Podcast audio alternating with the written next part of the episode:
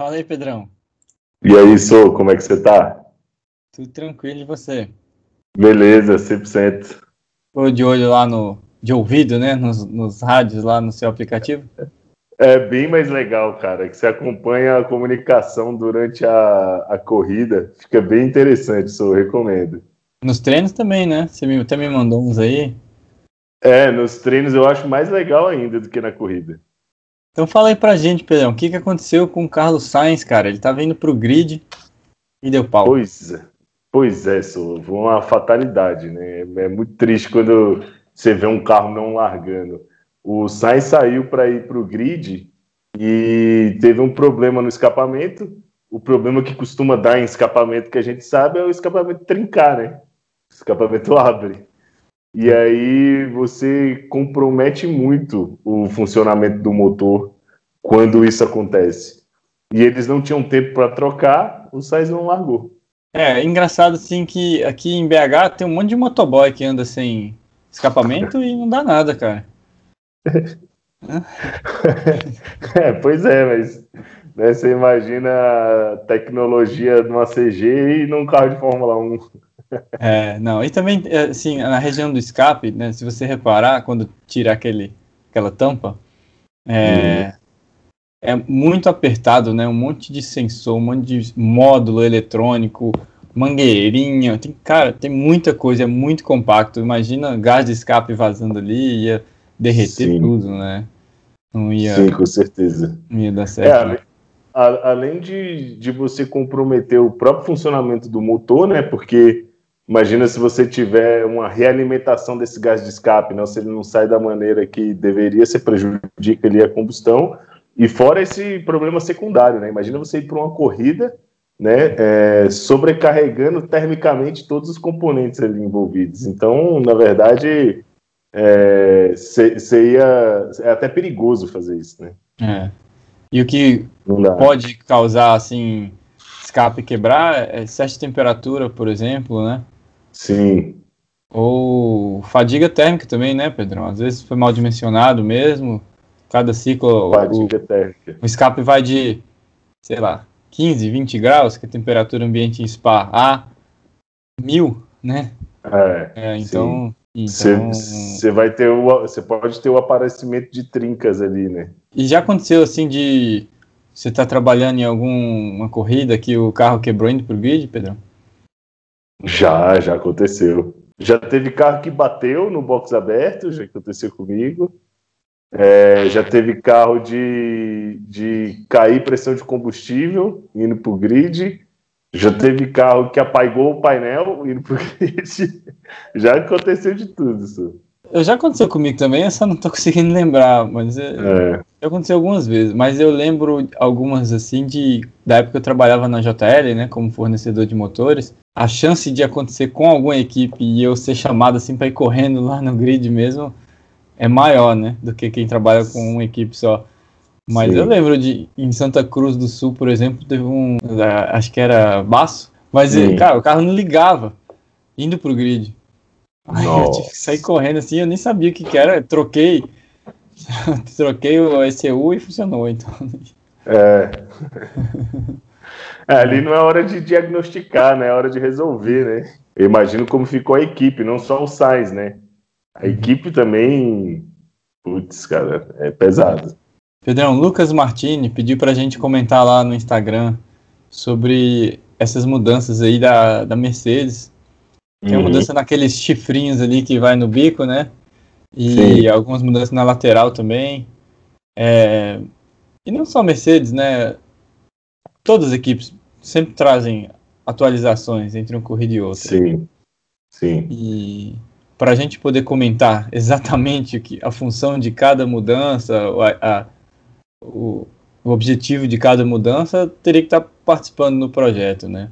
O que, o que dá para a gente falar assim de, de um modo geral, né? Que eu até é, fiz um vídeo falando sobre mapa aerodinâmico e quem quiser tiver interesse vai lá no meu IGTV que eu falo um pouco sobre, sobre isso. No fim das contas, né? Essas mudanças aerodinâmicas é para você mudar os seus coeficientes, né? Tanto de downforce quanto de arrasto. Então, às vezes, eles buscam um aumento da eficiência, por exemplo, em diminuir o arrasto, é, mantendo o mesmo downforce, né? E você teria um ganho de, de, de eficiência, ou estratégias até para aumentar o downforce, né? Consequentemente, gera mais arrasto, enfim, trabalhar com essa relação. Mas no final, o que os engenheiros trabalham é com um mapa aerodinâmico. Então, essas mudanças elas vão ter um impacto nos coeficientes que eles usam para acertar o carro, para calcular o balanço aerodinâmico, né, para ver essa distribuição entre, entre a frente e a traseira, né, é, aumentar o top speed, se for o caso, né, de reduzir no arrasto. Então, na verdade, isso daí vai ser traduzido em um número e um coeficiente. Né? É, exatamente. E não, e não só isso, acho que isso é bem fácil de ver pelo tamanho da asa traseira mesmo, né? Normalmente a asa traseira né, em Spa e em, sei lá, uh, Hungria, por exemplo, é bem diferente. Então, assim, uhum. assim, a relação entre downforce e, e arrasto de uma pista para outra, o ideal muda, né?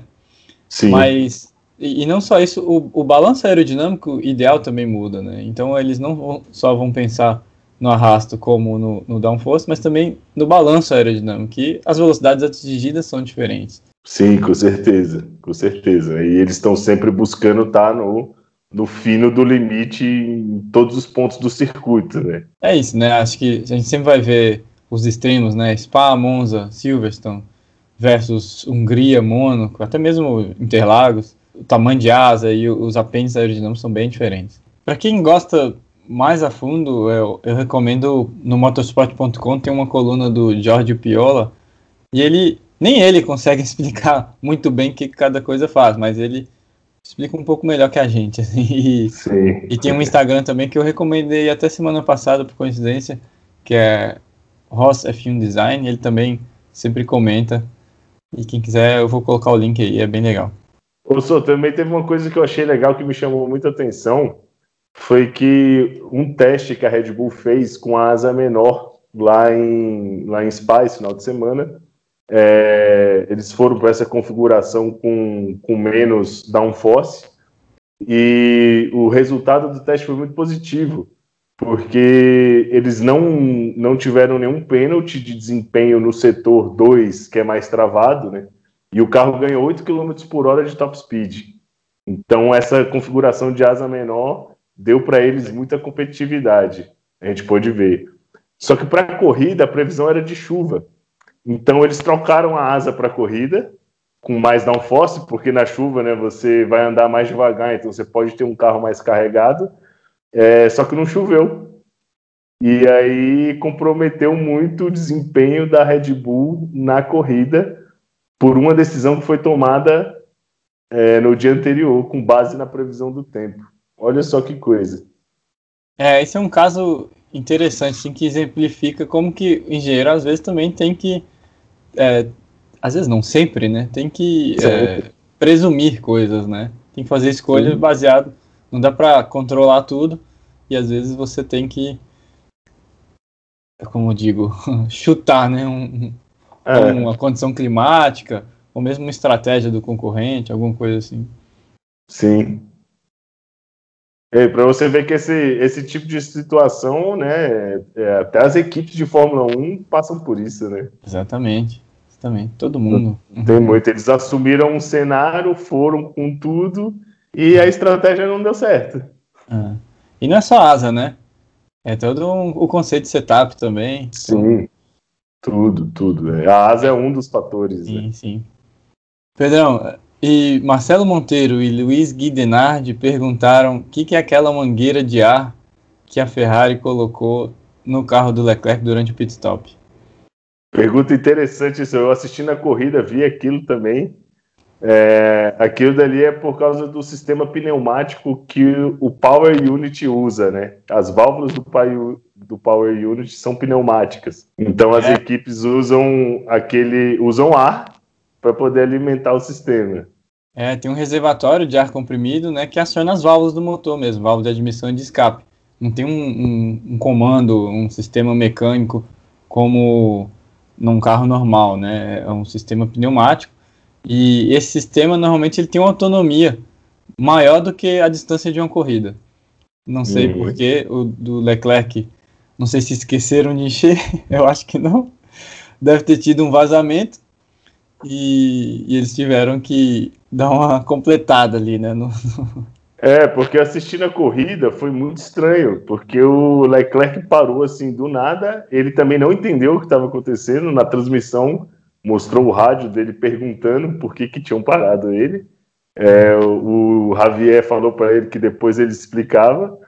E eles fizeram a troca de pneu e chamou a atenção um, um dos mecânicos né, com essa mangueira alimentando o sistema pneumático. Então, pode ser até, pode ser até um vazamento né, também.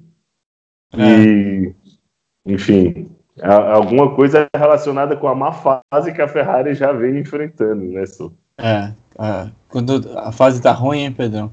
É. Mas, mas se você reparar, sempre nos treinos, quando a, é, na transmissão do treino livre, toda vez que o carro está dentro do box, você vai ver essa mangueira engatada.